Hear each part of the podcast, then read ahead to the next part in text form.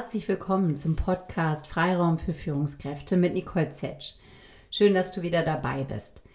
Ja, du hast es vielleicht gemerkt, es gab eine längere Pause zwischen den Folgen und ich hatte nicht meine übliche Taktzahl alle 14 Tage eingehalten. Grund war, ich hatte einfach verdammt viel zu tun.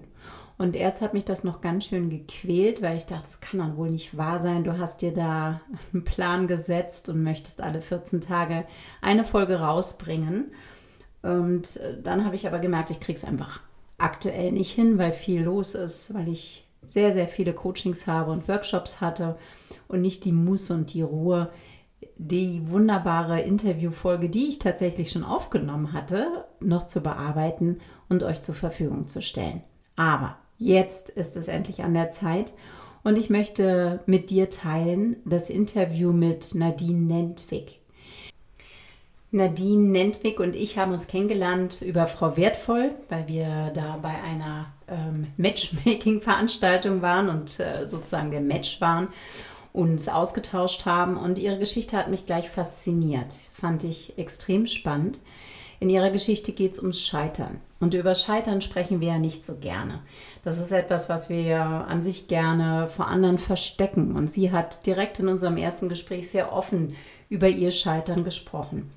Und wie ich dann erfuhr, hat sie sogar ein Buch darüber geschrieben, was ich dann auch gelesen habe. Kluge Frauen scheitern anders. Und in dem nachfolgenden Interview geht es um die Erfahrung von Nadine, die damals eine, mit sehr jungen Jahren bereits eine PR-Agentur gegründet hatte, extremst erfolgreich erstmal war und dann ging alles den Bach runter. Und wie sie damit umgegangen ist, teilt sie hier sehr, sehr offen in dem Interview mit uns. Und ähm, ja, wir blicken auch kurz in ihr Buch hinein. Für mich ein unglaublich spannendes Gespräch. Ich habe es auch nicht übers Herz gebracht, es noch weiter zu kürzen. Von daher ist diese Folge etwas länger als sonst. Vielleicht hörst du es dir einfach in zwei Etappen an, wenn es das übliche Maß sprengt. Es lohnt sich in jedem Fall. Ich wünsche dir ganz viel Spaß dabei. Nadine, wer bist du? Stell dich doch gerne mal kurz vor und äh, was machst du so im Leben und ja, wofür brennst du vielleicht auch? Ja, also ich bin Nadine Nentwig. Ich wohne mit meiner Familie in Köln. Ähm, ich arbeite hier als freiberufliche Texterin und bin schon seit vielen, vielen Jahren selbstständig, seit 2007. Kann es mir gar nicht mehr anders vorstellen. Ähm, und ich habe ein ganz besonderes Herzensthema in der Tat. Also ich brenne nicht nur fürs Schreiben, das ist wirklich auch eine große Leidenschaft von mir. Und ich sage immer, ich würde auch schreiben, wenn mich keiner dafür bezahlt. Aber ähm, ich habe äh, darüber hinaus noch ein anderes äh, großes Herzensthema. Und zwar ähm, möchte ich gerne eine neue Kultur des Scheiterns etablieren in Deutschland, beziehungsweise einfach durch mein Zutun würde ich gerne dazu beitragen, weil ich äh, selbst erlebt habe, wie wichtig das ist und ähm, ja, wie viel Druck das macht, ähm, keine Fehler machen zu wollen. Und den Druck würde ich gerne andere nehmen, damit die mal besser haben, als ich es hatte. Genau, super, super spannendes Thema und deswegen sind wir auch zusammengekommen. Wir haben uns vor kurzem kennengelernt bei einem ja, Austausch-Event und äh, sind sehr schnell in unsere persönliche Geschichte jeweils eingestiegen. Da hast du davon erzählt und dachte ich, wow, das hört sich sehr, sehr spannend an. Und ähm, da mich das Thema Scheitern und Verlieren und wie du so schön sagst, eine Kultur des Scheiterns auch zu etablieren, dafür brennst du, wahnsinnig interessiert. Ähm, genau, sprechen wir heute. Und ich würde gerne starten. Nadine, du hast ein tolles Buch darüber geschrieben, über deine Erfahrung. Das äh, hat den Titel, trägt den Titel Kluge Frauen scheitern anders. Und ich würde gerne in das Thema einsteigen, indem ich tatsächlich einige Sätze aus deinem Buch, aus deinem Vorwort am Anfang jetzt mal zitiere. Mhm. Vorwort. Kluge Frauen scheitern anders, und zwar anders als ich. Denn als besonders klug kann man meinen Umgang mit dem Scheitern nun wirklich nicht bezeichnen. Eine kluge Frau hätte sich ganz im Gegensatz zu mir natürlich sicherlich sich nicht über Monate hinweg mit schlimmsten Selbstvorwürfen gegeißelt.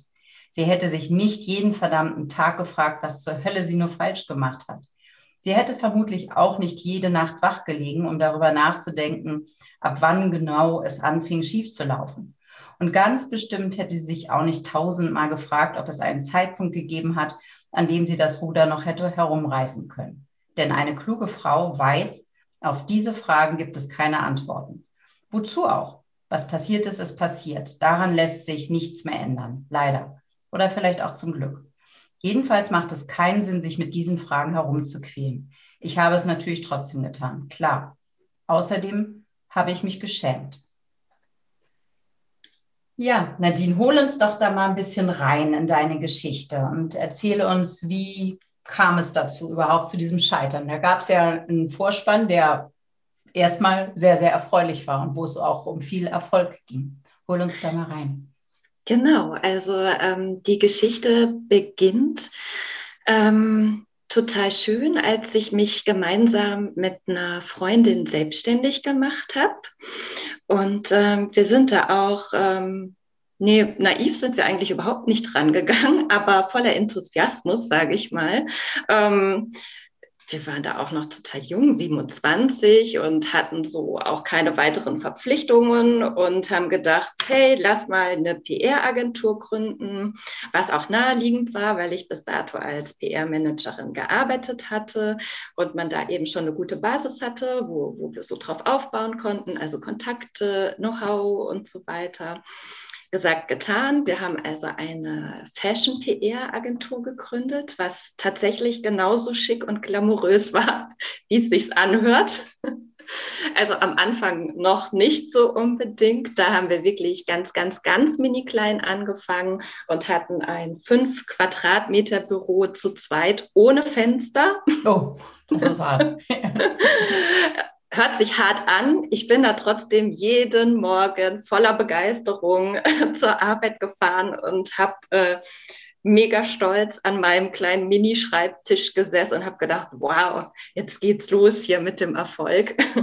also es hat uns kein bisschen ausgebremst, dass wir da am Anfang äh, wie gesagt, kleine Brötchen backen mussten. Und tatsächlich war es auch so, dass sich unser Engagement sehr schnell ausgezahlt hat und ähm, wir tatsächlich äh, relativ schnell in ziemlich kurzer Zeit viele tolle Kunden gewinnen konnten, internationale Modekunden, die auf unser Know-how vertraut haben. Ähm, für die sind wir dann um die Welt gejettet. Ich habe in schicken Designhotels übernachtet, auf Vogue Cocktails Champagner getrunken.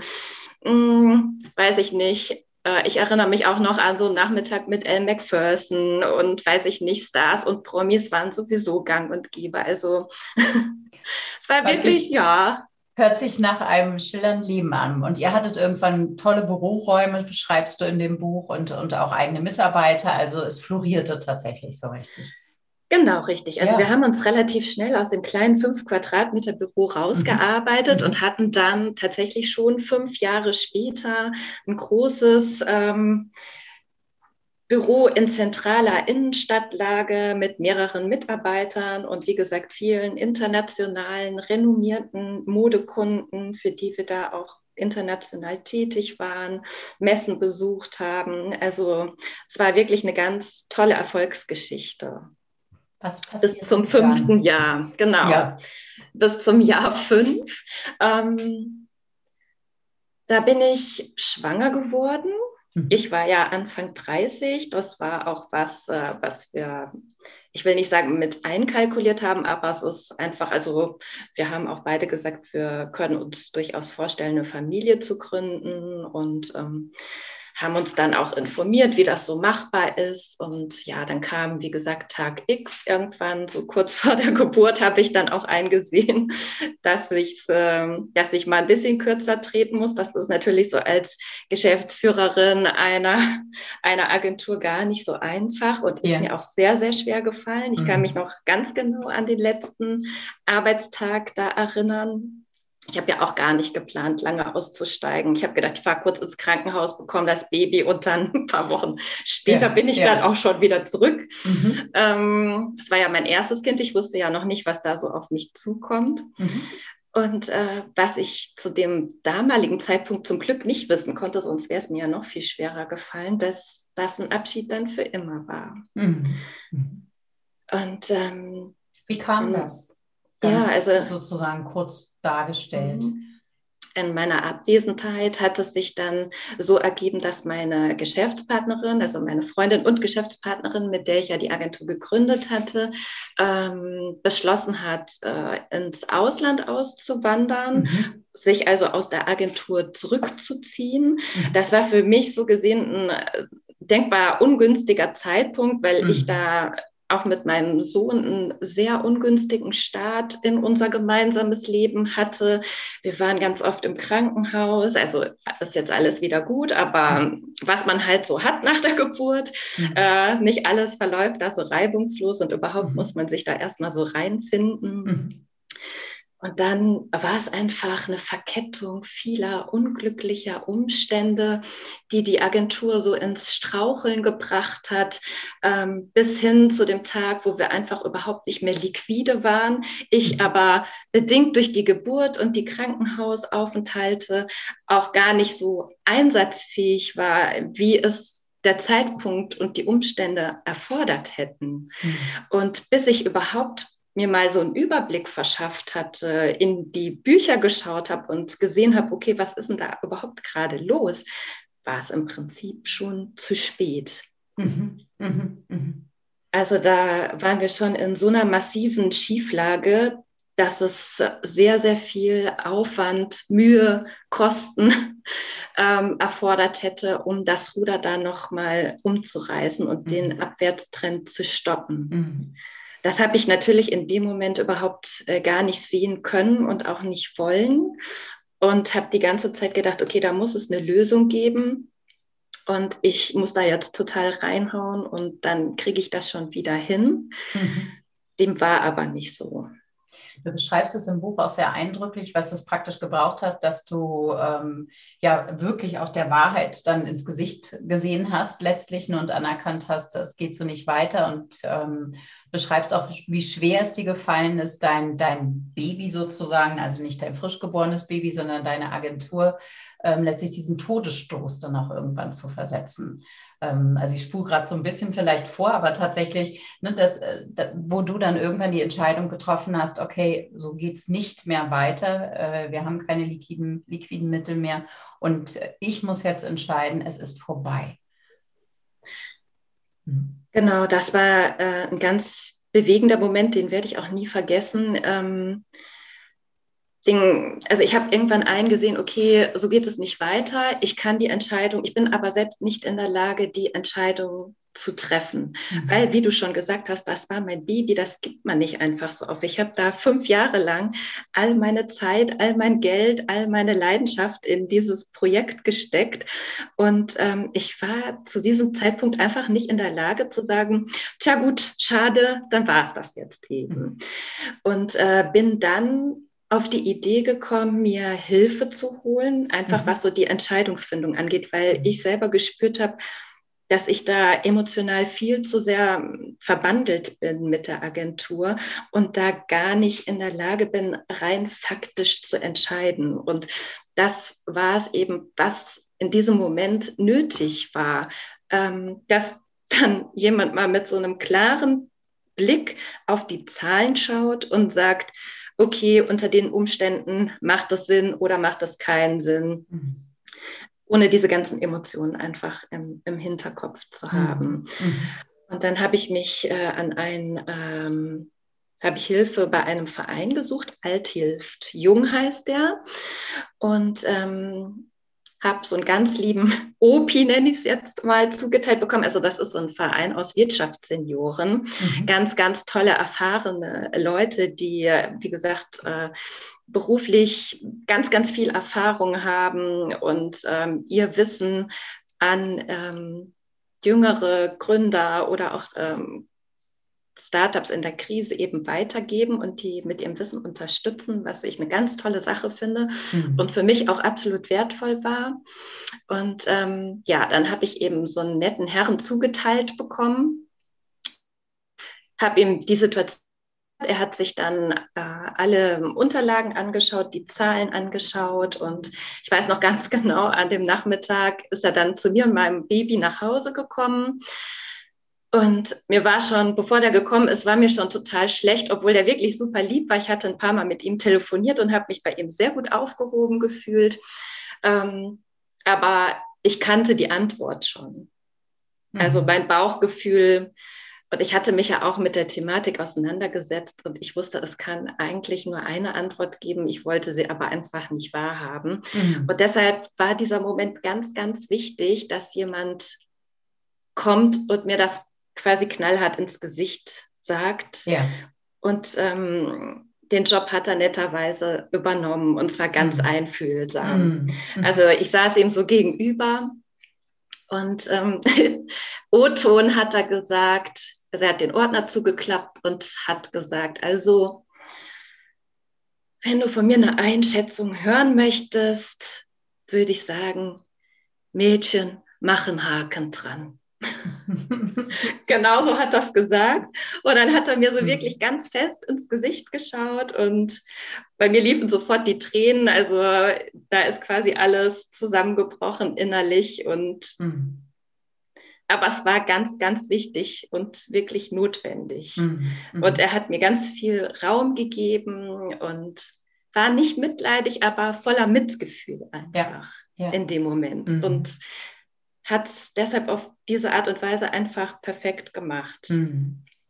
Und nachdem du diese Entscheidung, diese sehr schwere Entscheidung getroffen hattest, Nadine, kam ja eine Fülle von ähm, ja, Aufgaben auf dich zu. Du beschreibst auch sehr eindrücklich, dass letztlich die Abwicklung ähm, eurer Agentur bald so lange nochmal gedauert hat, wie diese aufzubauen. Ne? Dadurch, dass ähm, leider so, so, hohe Schulden auch entstanden waren und du über Jahre hinweg auch Auseinandersetzungen mit dem Finanzamt hattest.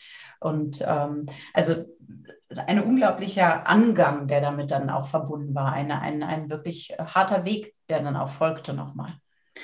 Ja, genau, das ist einem vielleicht auch gar nicht, oder mir war es bei der Gründung gar nicht so bewusst, ja. ähm, dass man es natürlich als Geschäftsführerin ist man auch verpflichtet, das Ganze dann am Ende auch vernünftig wieder zu Ende zu bringen. Ja, ja.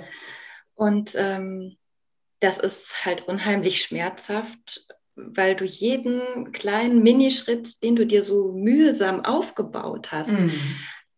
wieder rückgängig machen musst. Mhm. Mhm. Mitarbeiterverträge kündigen, Kundenverträge kündigen, das mhm. schöne Büro, den Mietvertrag kündigen.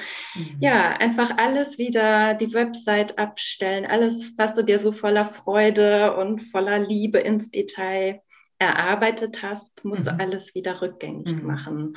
Und das war sehr, sehr schmerzhaft über viele Jahre, mhm. weil, wie du schon gesagt hast, die Gläubiger sind ja nicht äh, mit einem Mal alle ja, zufriedengestellt, sondern ich habe mhm. über viele Jahre Mahnschreiben bekommen, Briefe von Anwälten, mich mit dem mhm. Finanzamt auseinandergesetzt, sodass mhm. man auch gar nicht mit dem Thema abschließen konnte. Mhm. mhm. Ich kann mir vorstellen, dass in, so einer, in dieser Situation und in dieser Zeit eine Fülle von Emotionen bei dir auch tobten. Ähm, was, was war da so los bei dir? Ja, ich habe das tatsächlich irgendwann mal nachgelesen, mhm. ähm, weil es so ähnlich ist wie Trauerarbeit. Man ja, kann es wirklich ja. tatsächlich vergleichen, weil es ist auch mhm. ein großer Verlust für mich gewesen. Mhm. Und tatsächlich gibt es auch die verschiedenen Phasen des mhm. Scheiterns, mhm. so wie es auch die verschiedenen Phasen der Trauer gibt. Ja. Angefangen von Wut, Angst, Scham, das war bei mir besonders ausgeprägt, mhm. mhm. bis dann hin zu Resignation und Akzeptanz. Mhm. Mhm. Und bis du zu dieser Resignation, äh, Resig, äh, nicht Resignation, sondern bis du zu dieser Akzeptanz gekommen bist, hat es ja noch mal ein bisschen gedauert. Ne? Du, du, mhm. schreibst im Buch so schön, ähm, irgendwann wurde dieser Satz, es gibt Schlimmeres, wenn du dich mit anderen Leuten unterhalten hast, vor allen Dingen mit Leuten, die dein Schicksal nicht im Einzelnen kannten, dass das so ein bisschen zu deinem Lebensmotto wurde. Ne? Wenn ihr auf Partys wart oder so, dein Mann und du, und du gefragt wirst, was machst du eigentlich im Leben, dass du da nicht unbedingt den Impuls hattest, jetzt sozusagen den, den, den Bauchladen aufzumachen und gleich komplett deine ganze Geschichte zu erzählen, wie du es vielleicht jetzt durchaus offen machst, sondern dass da, wie du schreibst, viel Schönfärberei irgendwie auch noch da war und viel Nebel. Du hast viel genebelt sozusagen. Genau, ja, weil das Schamgefühl war einfach übergroß.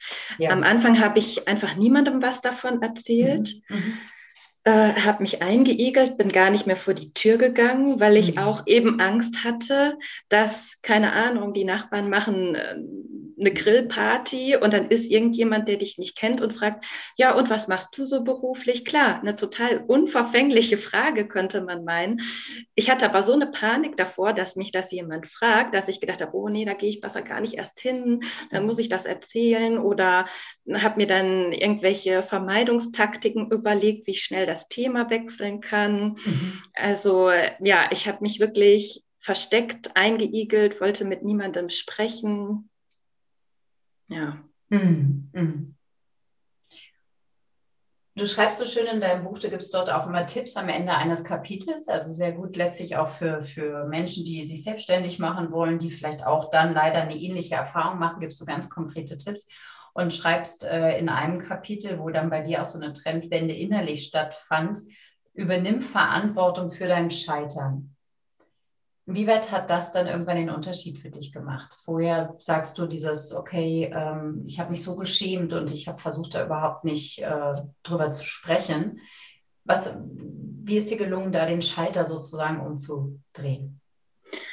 Also das war tatsächlich eines Morgens bin ich aufgewacht und war einfach innerlich total erschöpft, antriebslos. Ich konnte einfach nicht mehr. Mhm. Das war wirklich so anstrengend, dieses Versteckspiel und wie du auch sagst, diese Schönfärberei, etwas vorzugeben, was man gar nicht ist.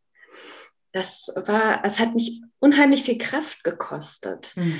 Und ähm, ich bin jeden Morgen aufgedacht und habe mich gefühlt, als wäre ich von einer Bleidecke begraben. Mm, mm.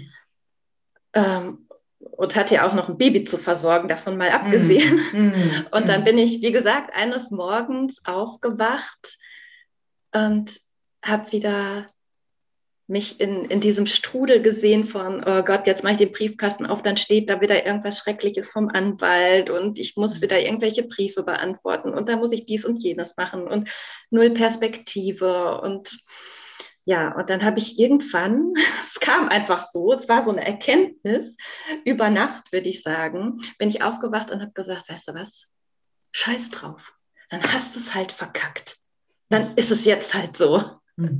Genauso habe ich es gedacht.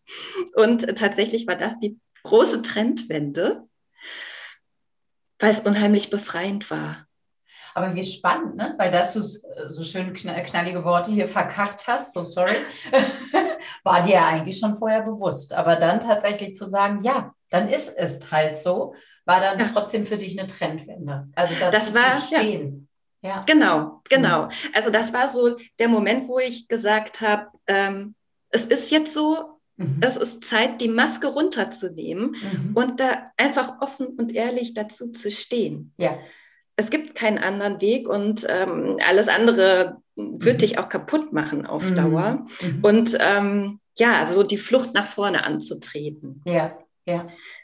Und äh, das heißt, die Resignation ist dann in die Akzeptanz übergegangen. Mhm. Und ähm, ab da wurde eigentlich alles besser, mhm. kann ich sagen. Ähm, weil ja, ich bin dann rausgegangen mit dem mhm. Thema, habe es mhm. einfach allen erzählt, mhm. äh, bin da wirklich super offen mit umgegangen und ähm, das hat mir dann einfach wieder meine Kraft zurückgegeben mhm. Und äh, so neue Energie freigesetzt, die ich ja dringend brauchte, mhm. um mich da aus diesem Abwärtsstrudel zu befreien und mhm. Äh, aus diesem ganzen Negativen rauszustrampeln, sage ich mal. Ich brauchte ja die Kraft, um wieder neu anzufangen. Ja, ja, ist so spannend, weil ich glaube, das ist häufig mit dieser Emotion Scham, die hat so was Trennendes. Ne? Also wir trennen uns selbst so ein bisschen von uns selbst, weil Scham steht ja auch so für dieses du bist falsch, nicht andere sind falsch oder das ist falsch, das ist bei Wut. Aber Scham ist tatsächlich, du bist selber falsch. Und damit ähm, ist jetzt ein bisschen Interpretation, aber ver äh, verlieren wir ja auch irgendwo die Verbindung zu uns selbst. Und ich denke, da, da ist es so wichtig, das äh, schreibt die Brené Brown auch in ihren Büchern, die Schamforscherin ja, und die schreibt so schön, wie wichtig das ist, dass wir da Licht drauf fallen lassen. Also wirklich bildlich, ähm, weil Scham kann vor allen Dingen im Dunkeln gut gedeihen. Und ich finde, das hast du so schön mit deiner Geschichte auch nochmal deutlich gemacht, in dem Buch auch so deutlich gemacht, solange du da praktisch schön gefärbt hast, genebelt hast, ähm, hast du es im Dunkeln gehalten. Die, die Scham konnte wie so ein, so ein dunkles Gewächs weiter wachsen, wurde immer größer, erdrückte dich regelrecht. Ne? Und in dem Moment, wo du gesagt nö, ich spreche jetzt drüber, ich akzeptiere es auch irgendwo, dass ich da Scheiße gebaut habe, dass es blöd gelaufen ist und stehe dazu. In dem Moment hast du sozusagen die Kraft irgendwie weggenommen dieser, genau. Charme. Ja, ganz spannend. Genau, Von daher finde ich das so großartig auch, dass du äh, darüber so oft sprichst und damit anderen auch äh, diesen, diesen Mut gibst. Wenn du sagen würdest, was war so für dich die wichtigsten Lektionen aus dieser Zeit, Nadine? Was, was nimmst du vor allen Dingen mit und wie hat sich vielleicht das dann auch in deinem späteren Leben, das ist ja jetzt schon wie viele Jahre her, äh, letztlich, dass du ähm, diese Entscheidungen treffen musstest, es ist vorbei? Ja, im Dezember 2012 war das. Okay, also acht Jahre, mhm. über acht Jahre jetzt her. Ja. Mhm. Genau, ja. Was war so die wichtigsten, wichtigste oder die wichtigsten Lektionen, die du mitgenommen hast aus dieser Zeit? Ja, genau. Also die wichtigste Lektion ist auf jeden Fall, ähm, zu seinen Fehlern zu stehen und sich auch nicht dafür zu verurteilen. Mhm. Also das hat auch ganz viel mit sich selbst verzeihen zu tun, ja. mhm. indem man sich einfach auch äh, so akzeptiert, wie man ist, mit all seinen Unzulänglichkeiten, die ja nun mal menschlich sind. Mhm. Also ich bin ja nicht die Einzige, die gescheitert ist und es ist ja auch nicht so, ich habe hatte immer so den Hang, das zu generalisieren, ähm, dass ich gedacht habe, boah, ich kriege ja gar nichts auf die Kette, ich bin ja für alles zu doof. Und ähm, dass ich dann irgendwann mal einsehen konnte, ich habe in einer einzigen Sache versagt, wenn man es so nennen will. Oder nennen wir es ruhig so, weil Versagen ist nicht schlimm. Mhm. Ähm, man darf Fehler machen. Es gehört dazu. Und es ist ja letztendlich auch immer eine Frage, äh, wie definiert man Fehler, beziehungsweise wie, wie geht man damit um? Mhm. Ähm, weil Fehler können ja auch was total Positives sein. Wie du sagst, ich habe unheimlich viel gelernt und äh, die Erfahrungen, die ich jetzt in dieser Zeit gemacht habe, die helfen mir bis heute und geben mir bis heute ganz viel Kraft. Mhm. Weil wenn man einmal ähm, durch das Tal der Tränen, nenne ich es mal, gegangen ist, dann ähm, weiß man ja, okay, ich habe das einmal überwunden, ich kann es wieder überwinden. Genau. Das gibt einem schon mal eine unheimliche Freiheit und auch ein ganz großes Selbstbewusstsein, weil man weiß, ich habe die Fähigkeit, mich aus eigener Kraft zu befreien. Mhm weil ich dann ja verschiedene Methoden entwickelt habe, ähm, die mir dabei geholfen haben. Und ähm, was ich da auch draus mitgenommen habe, ist, äh, dass ich Erfolg einfach ganz anders definiere oder ah, spannend, ja. neu mhm. definiere. Mhm. Das finde ich auch ganz wichtig, weil früher war ich auch eher so der Typ höher, schneller, weiter. Mhm. Also ne, bloß nicht im 5 Quadratmeter Büro sitzen bleiben und einfach ja. glücklich vor sich hinwerkeln, sondern nee, da muss ein größeres Büro und noch mehr Kunden und noch mehr Mitarbeiter. Und ähm, das war eben der große Vorteil, dass ich da nochmal so in mich gehe gehen konnte und ähm, mich fragen konnte, okay, wenn du jetzt so, du musst ja sowieso jetzt komplett bei Null anfangen, jetzt überleg nochmal, hat dich das überhaupt so glücklich gemacht oder was würdest du denn jetzt anders machen? Also die ähm, Reflexion finde ich auch einen ganz wichtigen Aspekt, dass man sich die Zeit nimmt, um zu reflektieren, die Geschehnisse, wie man mit was umgegangen ist mhm, mhm. und ob man das überhaupt in Zukunft so beibehalten möchte. Mhm, mhm, mhm, und da bin ich relativ schnell zu dem Entschluss gekommen, nee, möchte ich eigentlich gar nicht. Eigentlich bin ich froh, dass ich diesen Ballast los bin, ja. weil es natürlich auch unheimlich viel Druck gemacht hat. Mhm. Also ich hatte so eine große Verantwortung und habe letztendlich nichts oder nur noch wenig von dem gemacht, was mir eigentlich Spaß gemacht hat. Das ist ja mhm. oft so in der Selbstständigkeit, dass man ja von A bis Z alles macht, von der Buchhaltung über, weiß ich nicht, am Wochenende die Pfandflaschen zum Container fahren, ja. bis zur Kundenberatung, also alles. Mhm. Und da waren ganz, ganz viele Aspekte. Wie gesagt, das Schreiben war eigentlich immer meine große Leidenschaft. Da bin ich überhaupt nicht mehr dazu gekommen. Mhm. mhm. Und dann habe ich gedacht, okay, wenn du bei Null anfangen musst, dann ähm, zieh das doch jetzt so auf, dass du da auch wirklich glücklich mit bist ja. und wirst ja. in Zukunft. Ja. Und in diesem Zusammenhang ähm, habe ich eben auch das Thema Erfolg neu für mich definiert, mhm. Mhm. mhm. weil für mich eigentlich ähm, Erfolg gar nichts mit Status oder Einkommen zu tun hat, sondern für mich ist Erfolg eigentlich eher Freiheit, Freiraum, ähm, Flexibilität, wirklich das machen zu können, ja. was mir Spaß macht, meiner Leidenschaft folgen zu können. Und ähm, ich fand die Vorstellung einfach schon immer ganz toll, arbeiten zu können, wann ich will, wo ich will, wie ich will, mit wem ich will. Lässt sich natürlich auch wunderbar mit der Familie vereinbaren. Mhm. Und ähm, das ist das, äh, was für mich Erfolg bedeutet. Und ich glaube, mhm. das muss jeder für sich definieren. Es gibt da keine allgemeine. Und wenn man so will, hattest du da durch die Chance, da nochmal neu drauf zu schauen, auch letztlich. Genau. Ja, und äh, ja. da muss ich sagen, bin ich froh, dass ich mir auch äh, die mhm. Zeit genommen habe und gesagt habe, okay, ich möchte es jetzt vernünftig nochmal neu mhm. starten mhm. und habe dann auch verschiedene Coachings gemacht, Workshops, Seminare besucht, die alle so darauf abgezielt mhm. haben und bin da wirklich ganz intensiv in mich gegangen und hatte das große Glück, dass ich ja schon wusste, was meine Leidenschaft ist, was ich einfach mhm. gerne mache und musste dann nur noch überlegen, wie ich meinen Job in mein Leben mhm. bestmöglich integriere. Mhm. mhm. mhm. Weil das finde ich eigentlich den besten Ansatz, mhm. dass man nicht guckt, wie ähm, ja, arrangiere ich mein Privatleben, meine Hobbys, meine Interessen um den Job rum, sondern eigentlich ja. muss es ja umgekehrt sein. Ja, ja, ja. Mhm. Und so habe ich mich dann eben neu aufgestellt. Ja, sehr schön und, und, und insoweit jetzt auch ja sehr passend mit deiner Lebenssituation und allem. Also kein sozusagen, äh, wie sagt man, ähm, Ersatz oder, oder ähm, ich komme gerade nicht drauf, wenn, wenn man beim Los nicht den Hauptgewinn hat, sondern sozusagen den, den kleinen Gewinn oder wie heißt man? Trostpreis, kein Trostpreis. Daneben nee. jetzt ist kein Trostpreis, sondern es ist sozusagen aufgrund der Erfahrung deines Scheiterns und dessen, was du da gemacht hast, jetzt so gestaltet, ähm, dass es für dich sehr gut passt und, und Freude macht. Genau, also natürlich hatte ich direkt nach dem Scheitern auch den Drang zu sagen, so jetzt zeige ich es allen. Also ja. jetzt steige ich hier wie Phönix aus der Asche ja. und mhm. zeige allen, dass ich es äh, aber doch voll drauf habe. Ich glaube, die Tendenz haben viele, weil es einfach naheliegend ist, sich dann nochmal was beweisen zu wollen oder zu müssen. Ähm, das finde ich aber Quatsch. Also mhm. Mhm. Da würde ich, ich gerne nochmal aus ja, deinem Buch zitieren, Nadine, weil ich finde, da ja. hast du das so schön ähm, auch nochmal dargestellt.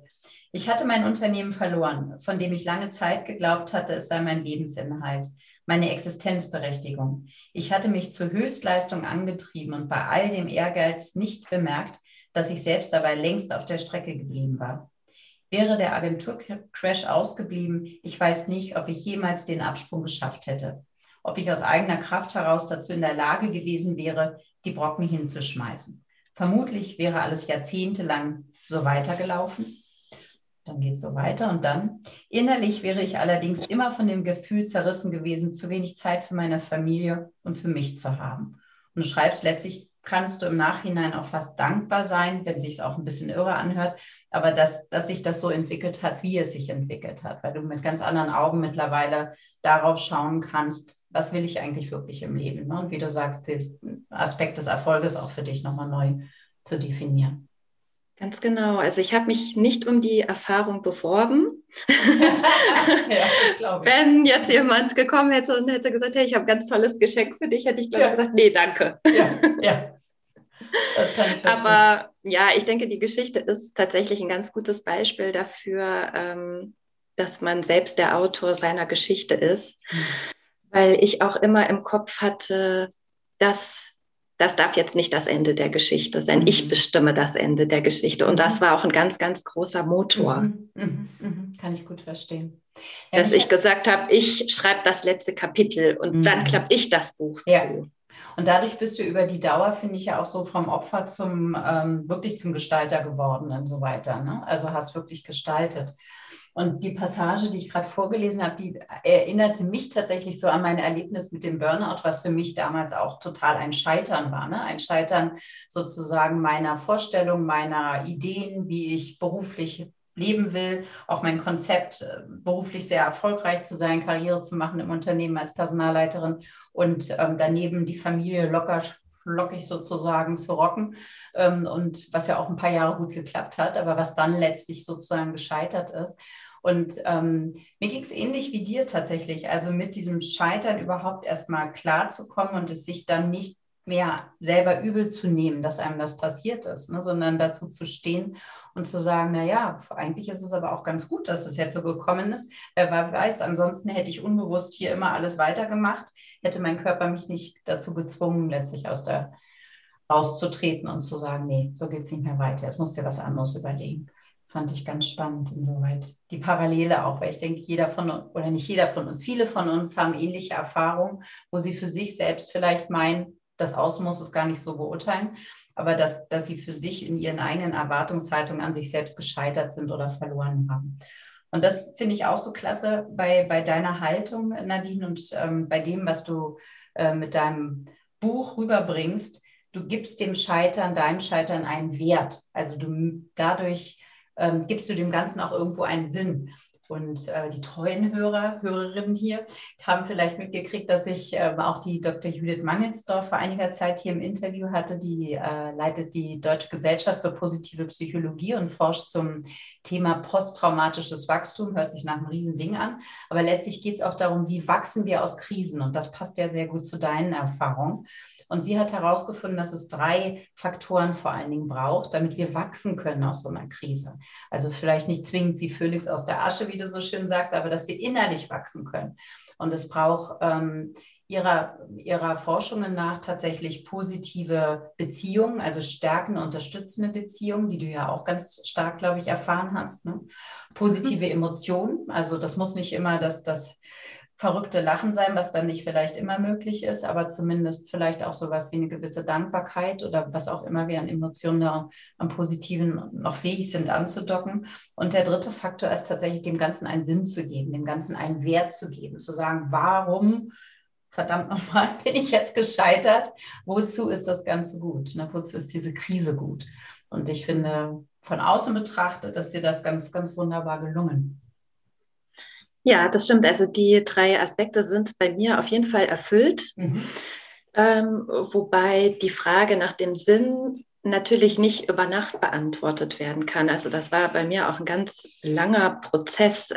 Ich habe mich sehr danach gesehnt, mhm. morgens aufzuwachen und äh, zu erkennen, ah, dafür war es gut. Ja, ja. ähm, das ist aber ausgeblieben, äh, beziehungsweise irgendwann habe ich erkannt, ich muss das selber entscheiden, wofür es gut war. Ähm, es war ja einfach nur der Antrieb äh, zu sagen, genau, ich muss dem Ganzen einen Sinn geben, aber welcher Sinn das am Ende dann ist, das äh, war noch lange im Nebel. Das ist erst ganz zum Schluss oder nach einigen Jahren habe ich das eigentlich erst erkannt. Mhm. Mhm. Aber jeder dieser Schritte zwischendurch, denke ich, hat da ja auch irgendwo drauf eingezahlt. Also das äh, ja, hm, genau, das war im Prinzip mhm. der Motor ja. hin zum ja. Genau. Und zur Befreiung. So, ja, und es damit auch zu deiner Geschichte zu machen. Ne? Also so dieses immer ja. ähm, Own Your Story sagen, glaube ich, die Amerikaner auch. Und ich finde, da ist ganz viel dran. Also sich nicht mehr für bestimmte Aspekte des eigenen Lebenswegs zu schämen und sich damit sozusagen von sich selbst zu trennen, sondern tatsächlich zu sagen, nee, das ist mir passiert oder das war so und ähm, das, das bin ich, das war ich auch insoweit.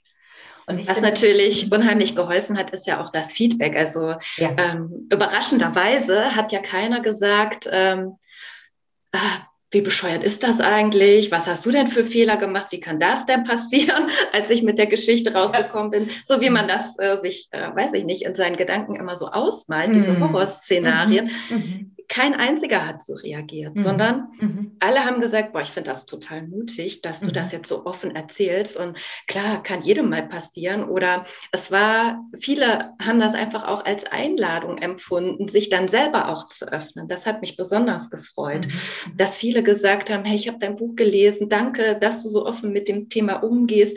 Äh, ich lasse mich auch gerade scheiden oder ne, man kann ja in vielfältigster Hinsicht scheitern.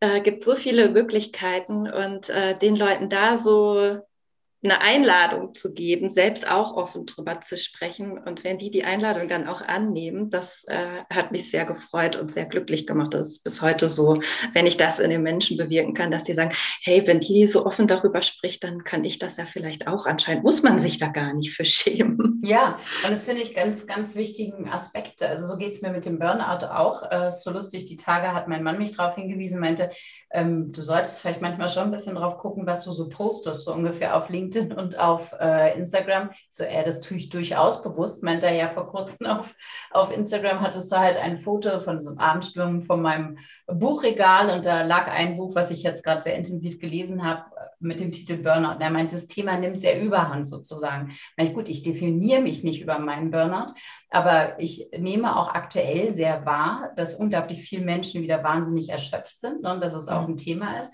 Und mir geht es genauso wie dir, dass ich da einfach finde, lasst uns über diese Themen im Leben reden, um die Scham halt wegzukriegen.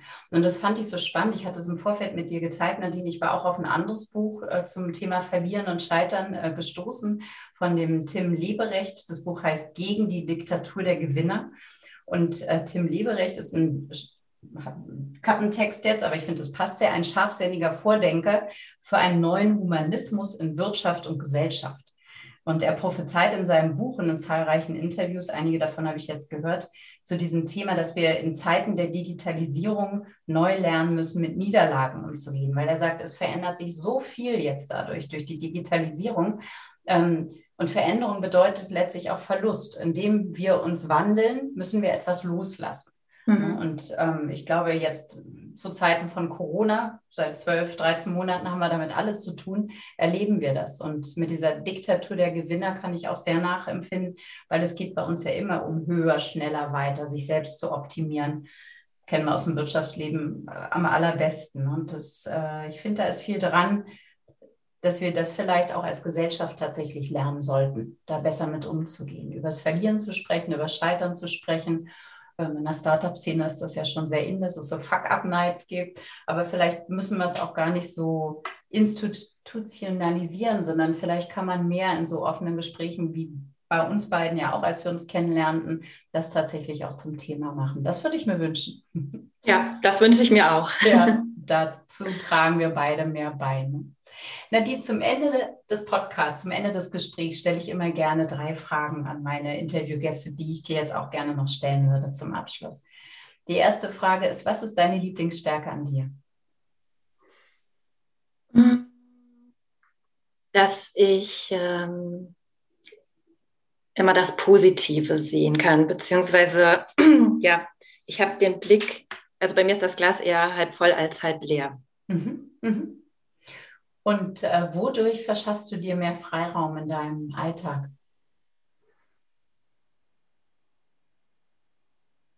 Also ich habe äh, vielfältige Interessen, denen ich versuche auch nachzugehen. Manchmal integriere ich da auch die Familie. Also ich bin so ein Mensch, ich brauche permanent neuen Input, weil ich immer sage, ohne Input kein Output. Ja. Und als Texterin muss man auch manchmal ein Stück weit kreative Arbeit leisten.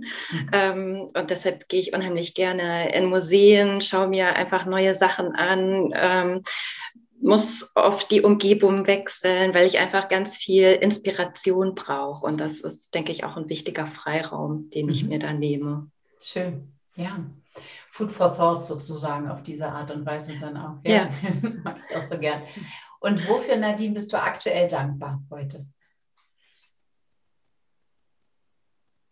Ja, also für meine Erfahrung, die mich jetzt auch durch die Corona-Krise trägt, dass ich eben sehen kann, dass ich in der Lage bin, Krisen zu meistern, weil ich eben schon einige gemeistert habe. Und das gibt mir jetzt eben auch die Ruhe und die Gelassenheit, auch in der Corona-Zeit, mich immer wieder zurückzubesinnen auf das, was ich schon geleistet habe, weil es einfach immer viele Parallelen gibt. Mhm. ähm, dafür bin ich auf jeden Fall äh, sehr dankbar und natürlich auch für äh, mein Umfeld, das mich unterstützt. Und auch gerade in meiner ähm, Scheitererfahrung habe ich eben auch ähm, die Erfahrung machen dürfen, dass es ganz, ganz viele unglaublich tolle Menschen auf dieser Welt gibt. Und äh, man kann mit einem Menschen eine schlechte Erfahrung machen und dafür kommen aber zehn, äh, die, die dich unterstützen und dir den Rücken stärken.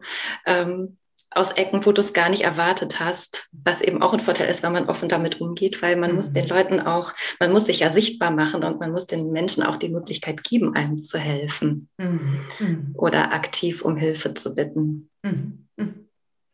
Und äh, so eine Krise lehrt einen eben auch, äh, wer deine Freunde sind und wer nicht und auf wen man sich immer verlassen kann. Das kann ich mir vorstellen. Das hat was Erklärendes. Mhm. Dann nochmal. Ja. Ja, und das ist was, wofür ich eben sehr dankbar bin, auch jetzt. Schön. Nadine, ganz, ganz lieben Dank für dieses offene Gespräch. Ich werde dein Buch natürlich in die Shownotes packen, also für die Hörer, Hörerinnen. Es lohnt sich reinzulesen. Es lässt sich rasend schnell lesen. Ich habe es verschlungen. Es ging wirklich fix. Und ähm, ja, ganz, ganz spannend und lieben Dank, dass du deine Erfahrung mit, mit der Welt so offen teilst. Ja, ich danke dir, dass du zur Fehlerkultur oder zur ja, Verbesserung der Fehlerkultur oder der Kultur des Scheiterns mit beiträgst. Sehr gerne. Ich hoffe sehr, dass du aus dem Gespräch auch so viel mitnehmen konntest wie ich und ja, vielleicht auch den Mut hast, Fehler zu machen, darüber zu sprechen, die Themen mit anderen zu teilen. Weil, wie schon in dem Gespräch gesagt, Scham ist ein dreckiges Gefühl. Und in der Dunkelheit der Scham kann so einiges wachsen. Deswegen, ich bin in den letzten Jahren regelrecht zum Schamforscher, zur Schamforscherin geworden. Und ähm, wenn ich spüre, dass ich mich für irgendwas schäme, und das kommt immer noch vor, dann gucke ich mir das genau an. Und dann mache ich mir vor allen Dingen klar, hey, ist das eine erwachsene Haltung, in der du gerade bist? Oder ist das vielleicht eher aus so einem Kind-Ich heraus? Das brave Kind, ähm, was Leistung erbringen möchte oder was besonders gut sein möchte. Also da vielleicht auch immer mal so ein bisschen ähm, Charm-Spotting sozusagen zu betreiben, um das Ganze auch auszumerzen. Und darüber sprechen und mit anderen die Themen teilen, hilft definitiv. Probier es mal aus. So, nun will ich die Zeit nicht noch mehr überziehen. Ich mache an der Stelle jetzt Schluss. Nicht mit dem Podcast komplett, aber es wird eine kleine Pause geben. Ich gönne mir eine längere Sommerpause und freue mich sehr darauf, dann im August wieder die nächste Folge mit dir zu teilen. Genieß den Sommer, komm gut durch die Hitze und ja, lass die Seele ein wenig baumeln. Vielleicht mit ein paar alten Podcast-Folgen von mir. Das würde mich sehr, sehr freuen. Alles Liebe, Nicole.